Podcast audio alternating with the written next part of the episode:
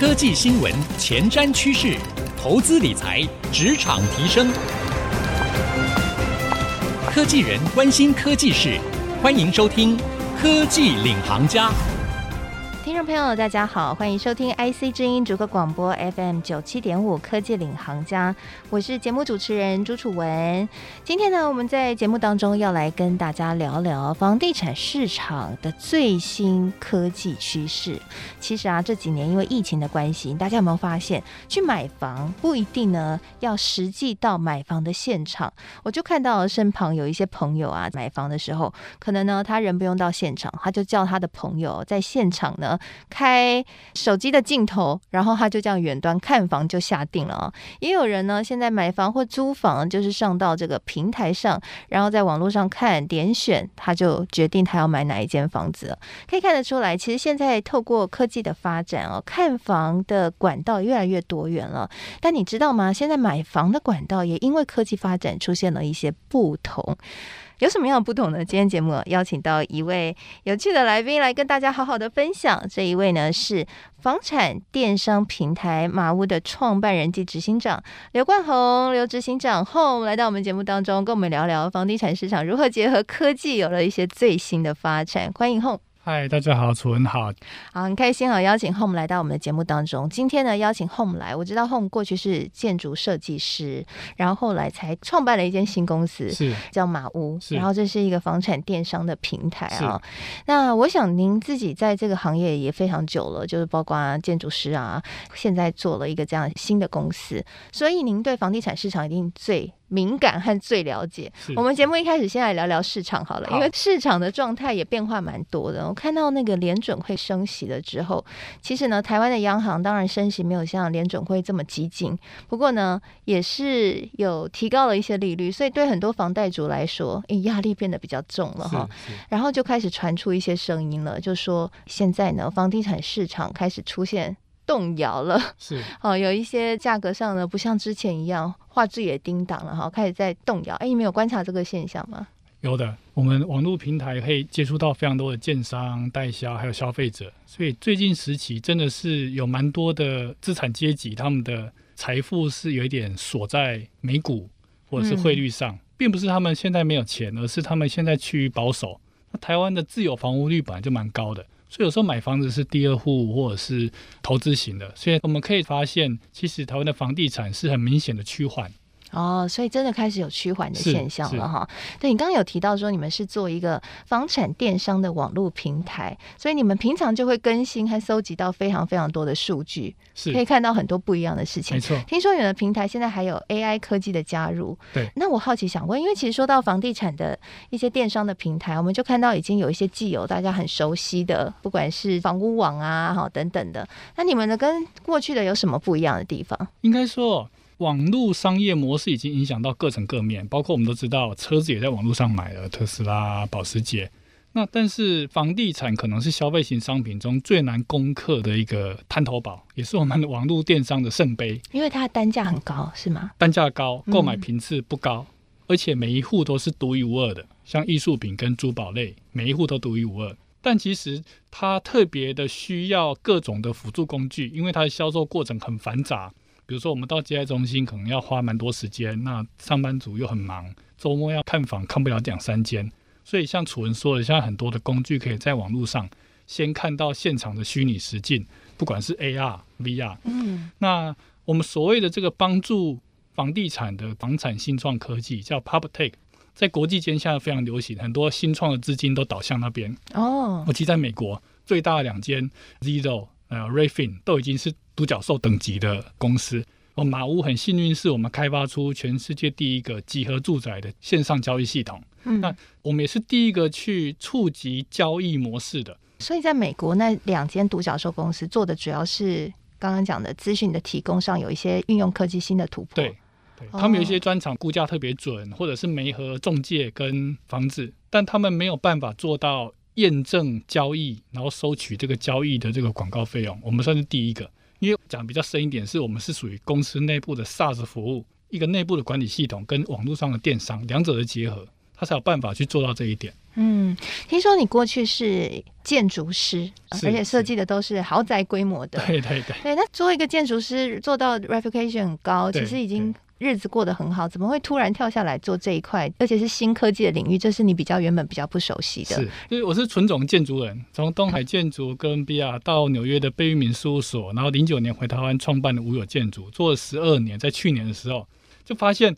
我虽然生活很愉快嘛，可是我们的业主越来越金字塔顶端，跟我们当时学建筑想要改变社会的市容市貌、改变人生活的背道而驰。所以在去年疫情的时候，我们就跟几个好朋友，希望直接切入我拿手的建筑领域，帮助所有的消费者。那能帮助所有消费者的第一步，其实就是大家最痛苦的这个买房子的过程，有很多争议呀、很多的不开心，很多的不清楚。我觉得我的角色可以帮助大家厘清这些事情。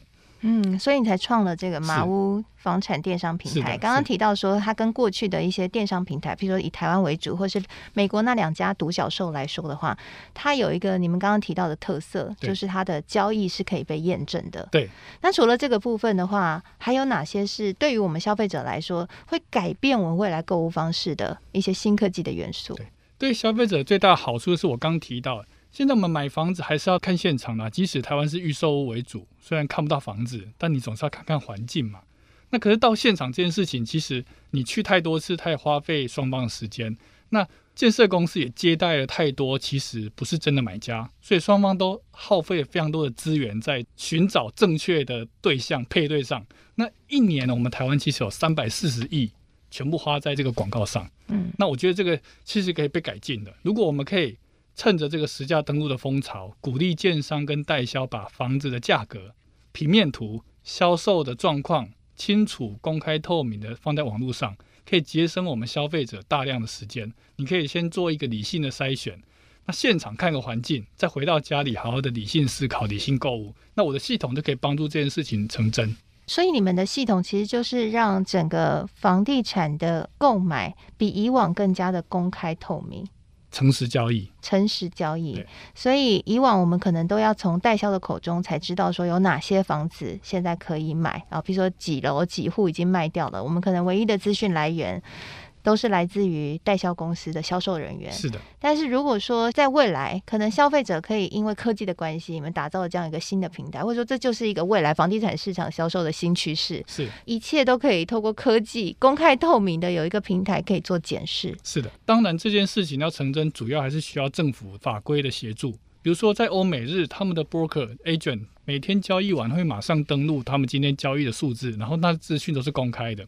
那台湾实价登录已经开始渐渐落实了，现在是三十天内一定要登录，不管是预售屋也有法则，所以是政府在推动实价登录的公开透明。可是政府的政策，我们民间却没有工具可以使用，没有办法把这一个不二价变成一个更先进的销售方式，所以我们来开发这个产品。那欧美他们其实比较不是集合住宅，不是以大楼为主体，他们是单栋，所以他们也许不需要那么复杂的系统。那我们台湾跟日本是以大楼集合住宅为主体，所以我们这个系统才是第一个开发出来原因。哦，了解。因为如果是一栋一栋卖，其实就非常的明确嘛，你不需要去了解说，哎，这一栋里面有哪几户是还没有卖掉，是哦，所以这个比较会有资讯落差的空间，没错，也没有车位配对的难度。对，这个还蛮重要的，的因为以前都是先来的人可以先挑选车位，那未来呢？有可能，比如说，假设今天代销中心的销售人员，他就跟你说，那个车位其实他想要，他就跟你说，那车位卖掉了，你也不知道。没错，现在是。所以未来就会全部公开透明在你们的平台上，然后就是有政府法规上面有做一个逐步的是往这个路线去前进的，的保护我们的消费者，这是一个未来的趋势。可是我想，这对于代销中心来说，是不是会是一个威胁？或者是说，对于建筑业者来说，他们会有兴趣吗？他们能够操作的行销方式会转变，传统的有一些不能做，嗯、但是新的电商会有新的能做。比如说，你现在看到淘宝、虾皮、一一都有很多的方式，所以倒是不是问题。但他们要去习惯用不二价来做行销。那传统他们可能就是像刚楚文讲的，用资讯的不对等、隐藏资讯来做行销，可能要改变这个观念。那我也好奇，想要了解一下哈，因为我看到有一些对于你们平台的形容是说，你们平台宛如线上接待中心。它是一个什么样的概念？因为我们以往都会是找到这个建案的实体接待中心，去里面喝喝茶、吃吃饼干，然后了解一下建案。但是未来我们消费者所面对的新的这种房地产跟科技的结合，我们在看房的时候就会转变成使用线上接待中心嘛？那是一个什么样的情境？我觉得这一定会的。比如说我们去 Apple 买东西，它有 Apple Store，你也可以到网络上的 Apple Shop 里面去买。那我们把这个称作为 OMO，线上 merge 线下，变成你线上跟线下体验是一连贯的。所以以房地产来举例，我们传统是先看的广告，但是广告看不到要买的内容，所以你花时间到接待中心之后，才知道你要买的户数的内容，然后你可以选择买或不买。但如果你要买，你还得再回到现场去买。可是将来会现场接待中心，线上还有一个虚拟接待中心，两个地方看到资讯、价格、销售状况是一致的。你线上先挑选，现场看环境，再回到线上下单，然后一样客服两边都可以服务。我觉得这是未来趋势。嗯，了解。好，刚刚呢，这厚卯跟我们分享了，在未来呢，房地产购屋的方式哦，随着科技的演进，将会有一些新的改变。未来呢，我们在买房的时候，我们的资讯将会越来越透明哦，这会是一个重要的未来的趋势。那休息一下，广告回来，我们更深入聊一聊。那为什么这些科技，其实说真的啦，大数据也蛮多年了，像这种 AI 啊，这几年慢慢的兴起，其实也不会是最新的了哈。那为何会是这几年欧美才开始掀起这个房产科技，或者说台湾才开始崛起这样的一个新的科技啊？到底那个契机是什么？那未来还有哪些趋势？休息一下，广告回来继续收听科技领航家。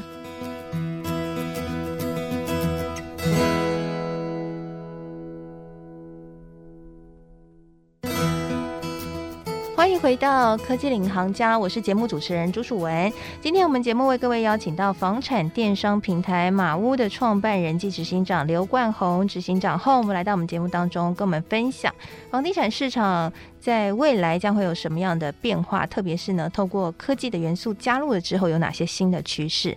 那接下来下半集节目，我们想要再更深入的来聊一聊。我们刚刚上半集节目有讲到说，AI 大数据。它是你们在这个电商平台里面特别运用的部分。那其实它带来的可能就是精准行销，还有你们希望可以累积到这些数据，然后去做一些广告的应用吗？那我想这些其实 AI 大数据它也是行之有年哈。我大概在。八年前、七年前就看到台湾的媒体大量在谈论 Big Data，所以这其实也蛮久了。那 AI 也是这几年开始做了很多很多新的应用和落地。那我好奇想问，为何是这几年在欧美或者在台湾，把房地产跟科技的相结合，才会变得这么的突然崛起，好像突然出现？纯问到一个很有意思的问题啊，就是房地产业啊，整个综合产业，他们常常是一个国家的龙头。在美国，房地产相关产业产值是全美国第一大，台湾是第二大。那可是这么大的房地产的产业链，投注的科技程度，每年投注在研发新创的比例是所有的产业中最低的，只有一般产业的十二分之一。那它原因很很简单，就刚提到的房地产比较古老啊，价格比较高，购买频次低，需要人去做交易哦，所以所以比较慢一点。但就像我讲，它是最后一个滩头堡。所以现在所有的新创资源，除了医疗外，通投注在 PropTech 这一块，所以它进步的非常快。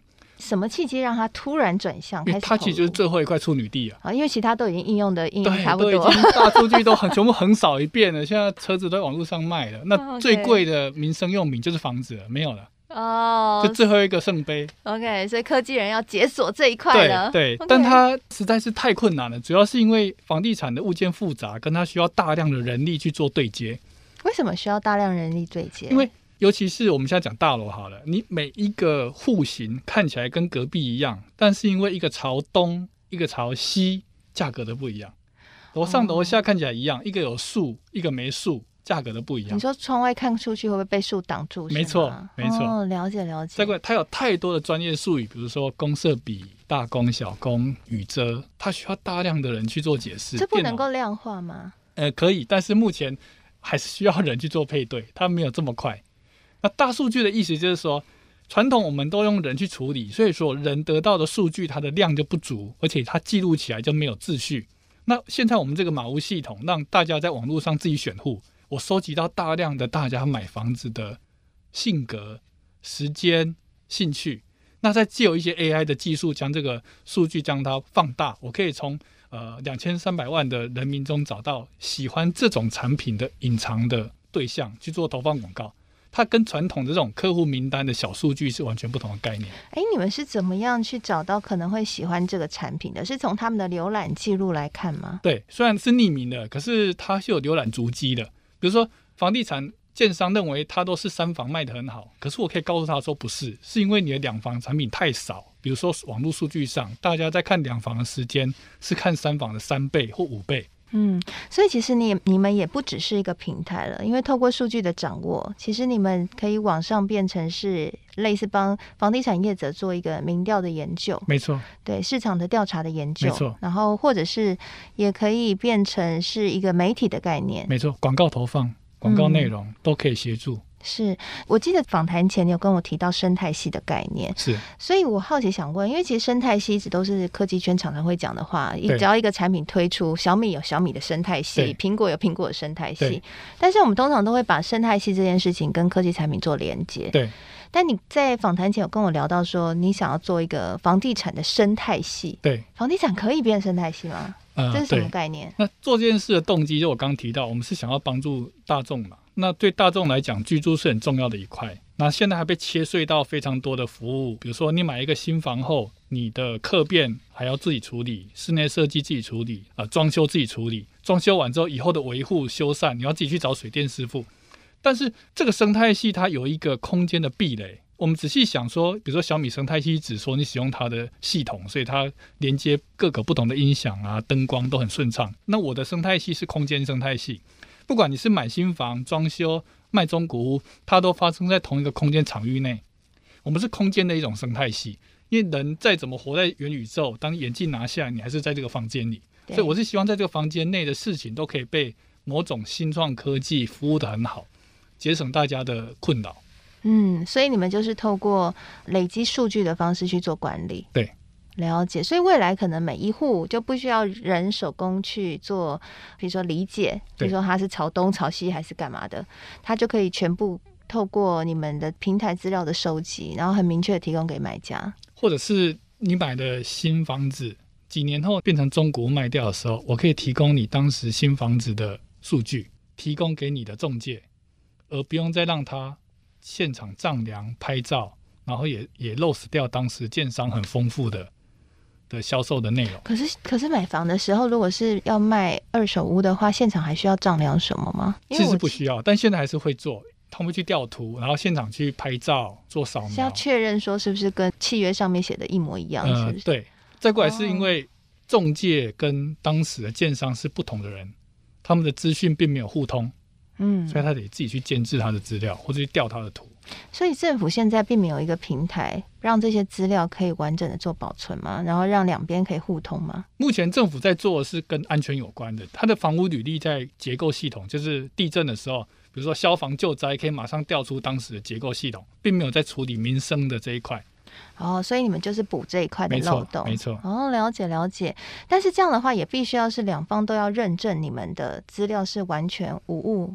正确，而且没有被篡改的。这现在也越来越容易了，因为其实政府在这一块的图集藤本越来越严谨，所以我们只要去跟政府做对照就可以了。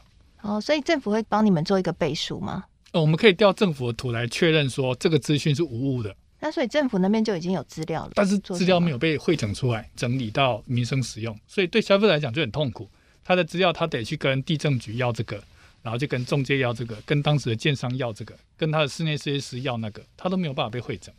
哦，所以你们就是做一个同整的平台，这是理想的。将来我们希望房屋履历可以一直留下来，服务我们的消费者。嗯，那你们要考虑上区块链吗？因为将来不可篡改性蛮重要的。其实区块链是一个将来必行之路啦。其实区块链非常适合做在地震系统的，像以前常听很好笑那些新闻，是吧？